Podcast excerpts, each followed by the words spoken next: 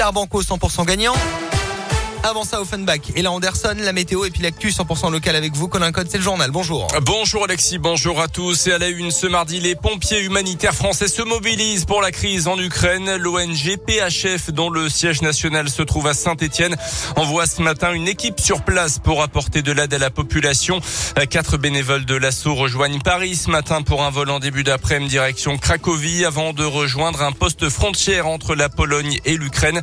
Un flux important de personnes y transitent pour y fuir la guerre. Cette première équipe euh, part pour une mission d'une dizaine de jours au total. Il s'agit de pompiers bénévoles qui se mobilisent sur leur temps de repos. Le commandant Jérôme Giron, président fondateur de PHF, revient sur la mission qui les attend. On va mener deux choses en parallèle. La première, c'est que cette euh, première équipe, c'est un binôme euh, de gens expérimentés, plus un binôme médical, médecin, infirmier, qui ont vocation à faire de l'évaluation et de la reconnaissance. D'une part, pour s'articuler avec les autorités locales et le dispositif opérationnel qui est en train de se mettre en place pour que tout le monde soit en phase, et puis aussi identifier avec précision les besoins. Donc ça, c'est le premier volet. Et puis ici, en France, on va mettre en place une plateforme logistique de façon à rapidement récupérer du matériel en fonction des besoins exprimés sur le terrain, les reconditionner et les affréter euh, sur place pour une distribution dans les meilleures conditions.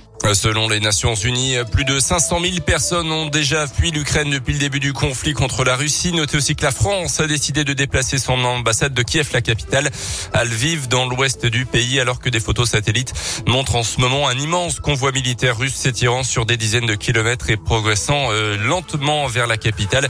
Hier, les premiers pourparlers entre Russes et Ukrainiens n'ont rien donné. Les deux parties ont prévu de se revoir. De discussions également hier entre Emmanuel Macron et Vladimir Poutine, président russe qui a confirmé sa volonté d'éviter les frappes contre les civils et les axes routiers ukrainiens. L'actu en Auvergne, un accident mortel dans l'Allier en début d'après-midi. Hier, le conducteur d'une voiture a perdu la vie à Magné d'après la montagne. La victime a d'abord heurté un camion avant de venir s'encastrer dans un second. Un camion citerne en l'occurrence qui s'est renversé. Le chauffeur d'un des poids lourds en état de choc a été transporté à l'hôpital. À retenir également cet appel à témoins à la suite d'une disparition inquiétante entre Orsine et Saint-Tour-les-Roches. Un homme âgé de 47 ans est porté disparu depuis dimanche soir. Sa voiture a été retrouvée à l'entrée d'un chemin de terre. Plus d'informations à retrouver sur euh, notre site internet radioscoop.com.